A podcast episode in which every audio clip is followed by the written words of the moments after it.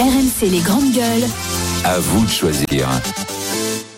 Avec cette question, est-ce que ça sert encore de manifester? Il y a une nouvelle journée de mobilisation qui est prévue pour euh, après-demain, samedi. On voit bien que la France bloquée, ça a quand même du mal à prendre, hormis certains secteurs clés et toujours avec les mêmes, la CGT. Donc au moment où la réforme continue d'avancer, au Sénat.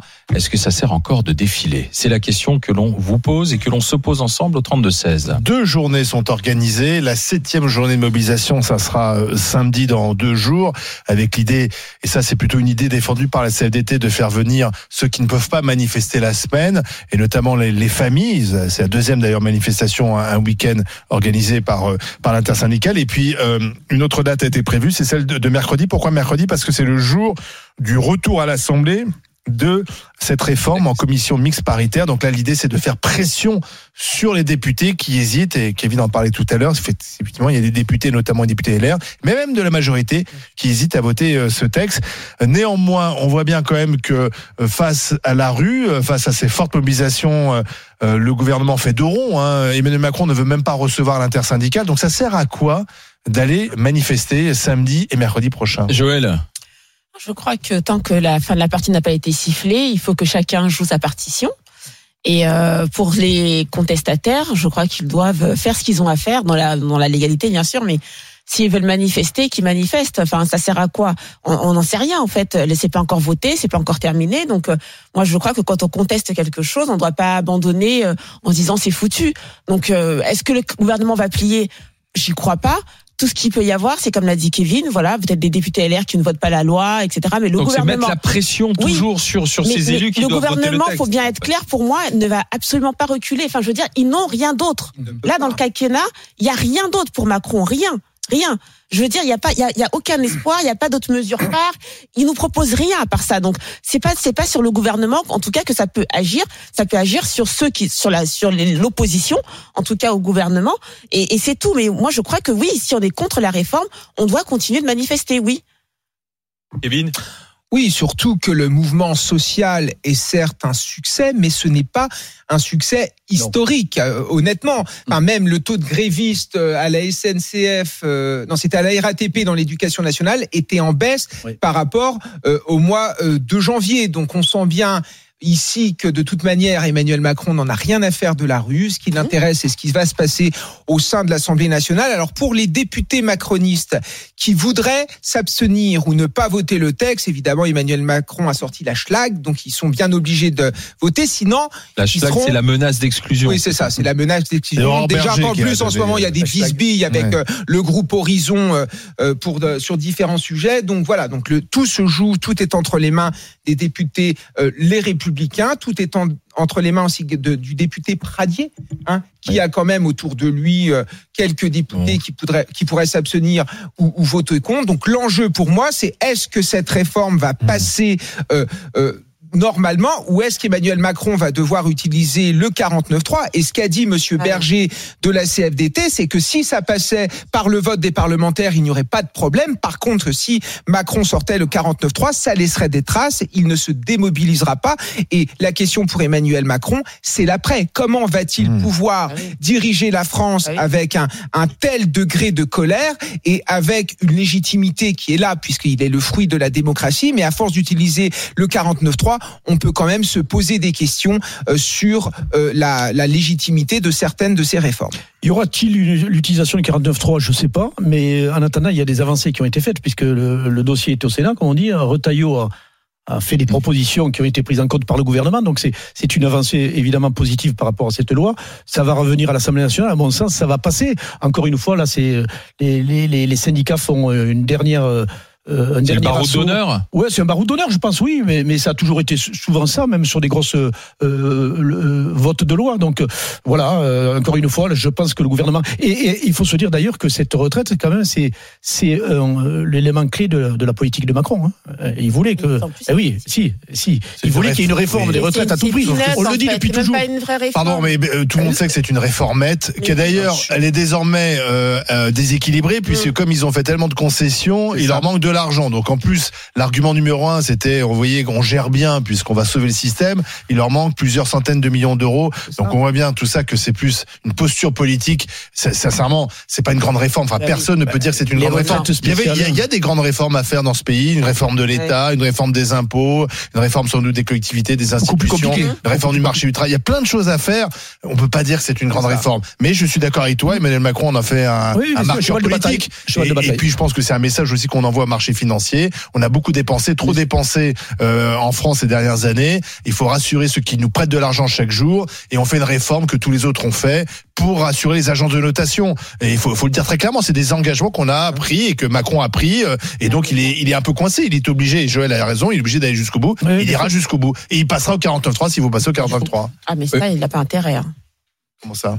Ah ben non, il n'a pas intérêt à faire le 49 Mais il le fera, ah, il le choix. C'est dans la Constitution, mais, je mais il n'est pas obligé. on, en parle comme si c'était une obligation. Il faudrait ah, absolument qu'il passe par le 49 faire passer, Il a le droit, il a le droit aussi de, de comprendre un peu et de, le déni. En tout cas, moi, ce serait, pour le coup, là, ce serait un vrai déni de démocratie. Parce pourquoi que, Parce que personne n'est pour cette réforme euh, euh, concrètement. Même ceux qui sont, même moi qui suis oh. pour, je suis contre. Donc c'est pour te dire à quel point. Attends, attends, attends.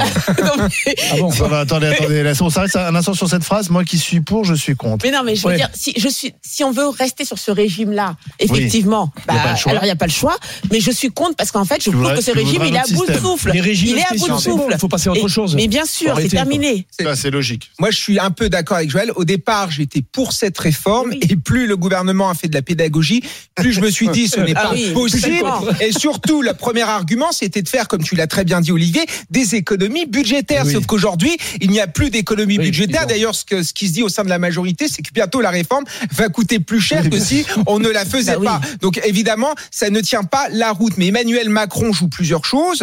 Son entrée dans l'histoire aussi. Il veut laisser la trace d'un président réformateur et, la suite de son quinquennat. Si jamais il renonce là-dessus, son quinquennat ah est, mort, totalement mort. Donc il est obligé euh, de, de, de, la faire passer. Et s'il utilise le 49.3, s'il doit l'utiliser, il l'utilisera, c'est sûr. Non mais je vois pas. Quel... Non mais vraiment, Emmanuel Macron, l'histoire qu'il a écrite, c'est le plus jeune président français, celui qui aura réussi à euh, détruire entre guillemets la droite et la gauche traditionnelle. C'est tout, hein. Vraiment je veux dire, ça sera jamais un grand président parce qu'il a fait passer, on est passé de 62 à 64. Enfin, je veux, faut pas se raconter des histoires. Donc, s'il pense qu'il va rester dans l'histoire avec, non, c'est terminé. Surtout que le prochain va passer à 65. Euh, non. Par contre, ce qu'aurait pu être une grande réforme, c'est sa réforme à point. oui, il a abandonné oui, du coup, oui, c'est une réforme systémique. C'est ça. Et je ne comprends pas qu'on ne parle pas de capitalisation ah, dans ce pays parce qu'on pourrait évidemment garder un système par répartition pour euh, ceux qui ont une petite retraite ah, pour assurer euh, un minimal et, les autres mettre en place une forme de capitalisation parce que les Français sont les Français sont pour une réforme mais, pas celle-ci. Mais c'est la grosse que les, Français ont beaucoup épargné encore là. Donc ça veut dire qu'il y, a des moyens. Donc effectivement c'est la grosse hypocrisie française euh, la capitalisation parce qu'en fait droite comme gauche ils veulent tous être social entre guillemets parce qu'en fait la, droite ne veut pas être antisociale et, et montrer qu'elle serait pour les riches alors qu'en fait je vais te dire la classe moyenne elle capitalise à mort à mort. Moi, j'ai commencé à capitaliser quand j'étais en entreprise en tant que salarié. J'ai ouvert des PER, des machins. Euh, T'achètes un appartement. on capitalise à mort parce qu'en fait, on n'a aucune confiance envers le système actuel. On a bien compris qu'on pouvait pas se reposer dessus. Et, et, la classe moyenne capitalise à mort. Donc, franchement, ce serait bien. En plus, les fonctionnaires capitalisent aussi. Donc, ce serait bien en fait que euh, on reconnaisse ça quelque part, enfin de fait, d'une situation de fait, et qu'on et qu'on l'entérine par quelque chose de beaucoup plus légal. Idéologiquement, c'est compliqué à comprendre. Mais oui, voilà, c'est idéologique. Nous sommes avec Antoine, coup de fil qui vient euh, de dans l'Aube. Bonjour Antoine. Bonjour les grandes gueules. Est-ce que vous pensez que ça sert encore euh, de manifester? Ça peut être utile pour contrer la réforme ça sert pour que les syndicats obtiennent ce qu'ils recherchent depuis longtemps, c'est l'abandon de la réforme pour les régimes spéciaux et les fonctionnaires. Mmh, mmh. On n'a jamais vu les syndicats type CGT, euh, Sud, Force ouvrière euh, se mobiliser pour le régime général. Ils n'étaient pas là quand on est passé aux 25 annuités. Ils n'étaient pas là quand euh, ils ont voté avec le patronat pour que la retraite complémentaire ait une grosse décote quand on prend notre retraite après 65 ans, etc. Euh, ils veulent surtout pas qu'on parle des 33 milliards d'euros versés généreusement par le contribuable pour équilibrer leur système de retraite. Euh, et je comprends pas que personne n'en parle jamais. Euh, personne ne parle non plus du milliard d'euros versés gentiment par tous les clients de l'électricité avec une fausse facturation faite euh, généralement. Vous avez entendu parler de la contribution tarifaire d'acheminement? Non. Vous avez internet, vous avez internet sur le plateau, je crois. Ouais, je vais regarder. Eh ben, vous tapez CTA-EDF et vous expliquerez à vos auditeurs ce que c'est. Ça aura beaucoup plus de poids si c'est moi qui le fais. En fait, les syndicats, la SNCF, l'énergie rentreront dans le rang le jour où le gouvernement capitulera, comme tous les gouvernements ont fait dans ce pays depuis 30 ans, sur les régimes spéciaux et les régimes euh, des fonctionnaires. Alors, la contribution tarifaire d'acheminement permet de financer les droits spécifiques relatifs à l'assurance vieillesse des personnels relevant du régime des industries électriques et gazières une taxe collectée par euh, les fournisseurs d'électricité pour euh, voilà et qui sert ensuite au personnel. Voilà, c'est ça cette, ah cette contribution tarifaire d'acheminement. Il n'y a rien qui vous choque dans le libellé de la facturation et son utilisation? Bah si. Bah si, parce qu'on paye, on, on, on paye, paye, en, plus, quoi. Ouais. On paye le régime avec euh, qui est soumise à la TVA en plus, hein, cette CTA. Oui. Ah bah oui, bah il faut faire. Ça, ça, Antoine, Antoine, on l'a souvent dit. Enfin, je sais pas si on l'a. Moi, j'ai essayé de le dire. C'est que le paradoxe de, de ce mouvement social, c'est que ceux qui sont euh, euh, dans la rue, euh, la plupart, sont quand même protégés par des régimes spéciaux, ont des statuts particuliers, ne sont pas logés à la même enseigne par rapport aux salariés du privé. Et quand on nous explique que la clause du grand-père c'est formidable, là, on va changer la règle. Je prends, il y a un cadre, un cadre qui a 55 ans là en ce moment dans le privé. On lui change la règle du jour au lendemain. Il ne partira pas comme il l'avait prévu à 62 ans. Il devra faire quelques trimestres supplémentaires. Là, il n'y a pas de clause du grand-père. En revanche, à la RATP, on dit ah non, c'est pas celui. Lui, oui. Euh, on va attendre le futur embauché. Donc effectivement, euh, c'est assez, paradoxal en France. Les mêmes qui Ce sont les mieux protégés qui font grève et qui manifestent. Évidemment. Mais oui, parce que vous, avez un système où c'est celui qui a le pouvoir de nuisance, c'est celui qui crée le fort, qui bloque, qui mais oh, regardez, ça fait 30 ans depuis Michel Rocard où il y a eu le premier livre blanc sur la réforme des retraites qui dit il faut réformer le système, le système est condamné à terre. Bah Aujourd'hui, on a plus de 50 milliards d'euros de déficit sur le système. Vous avez encore des intervenants sur votre plateau, euh, je les citerai pas, qui nous disent la réforme ne se justifie pas à 50 milliards d'euros. Enfin, vous avez un, un instituteur, enfin un professeur. Quel est le budget de l'éducation nationale aujourd'hui? Ah mais il est milliard c'est quoi 80 milliards c'est le premier budget de voilà. Je ne sais pas exactement le chiffre 80 milliards non environ. voilà c'est 80 milliards. voilà, voilà 80, milliards. vous avez 50 milliards d'euros qui sont payés par le contribuable français pour financer les retraites. Je vais mettre des guillemets, de privilégiés. Est-ce que ces 50 milliards d'euros, on pourrait pas les mettre dans l'éducation nationale, par exemple, ou dans l'hôpital, ou ailleurs? Alors, Kevin. Non, mais déjà, l'idée qu'il faut se servir de la réforme des retraites pour financer la santé ou pour financer l'éducation, pour moi, c'est hors de propos. Le but d'un système des retraites, c'est qu'il s'autofinance. Ça, c'est déjà, c'est la, non, mais c'est la première chose. Par contre, je suis d'accord avec vous. La vérité, c'est que globalement, le régime général est en équilibre. Le problème dans notre pays, mmh. c'est les régimes, spéciaux, et c'est les régimes des fonctionnaires et c'est un fonctionnaire qui vous le dit puisque le contribuable doit payer plus de 30 milliards d'euros. Le problème c'est qu'on ne fait pas les réformes dans ce pays qu'il faudrait faire, notamment la suppression encore une fois d'un d'un bon nombre de fonctionnaires dans certaines administrations, faire en sorte de rendre également plus efficace le travail de euh, certains fonctionnaires et se moderniser. Moi je suis désolé, aujourd'hui on a des outils informatiques qui permettrait de supprimer des postes, qui permettrait de faire des économies et de dégager de l'argent pour augmenter euh, le traitement des fonctionnaires vraiment de terrain, des policiers qui sont sous-payés, des enseignants qui sont sous-payés, des infirmières qui sont sous-payées. La vérité, c'est qu'on dépense beaucoup dans notre pays pour la fonction publique, mais c'est extrêmement mal réparti. Donc on a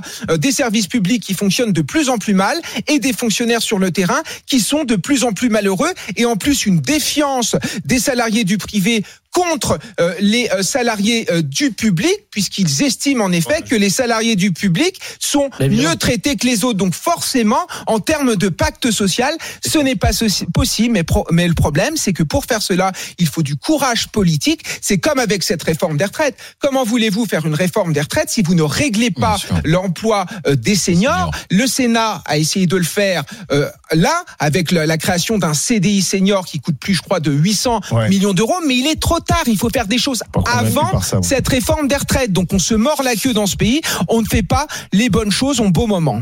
Merci Antoine d'avoir été d'avoir été avec nous. Le, le, le risque, c'est que là, si les manifestations continuent, elles, elles soient de plus en plus radicales. Oui. Aussi et qu'elles se réduisent. Voilà, il y, a, il y, a il y a de la violence en plus. Bon, faut faut pas l'espérer, bien sûr. Euh, on va regarder euh, la consultation. On a discuté 10 minutes. Je remercie encore Antoine d'avoir été avec nous. À quoi bon encore manifester? Est-ce que c'est ah utile ou pas? Ouais, tu vois, Regardez, c'est toujours équilibré. Hein, oui, 54, 54, 46. Ça reste toujours. Voilà. Euh, Vraiment pas. Ça, le, oui, sur tous les sujets. Le, oui un peu baissé parce que quand on faisait ce genre de consultation, on était plutôt euh, deux tiers, un tiers. Là, c'est plus le cas.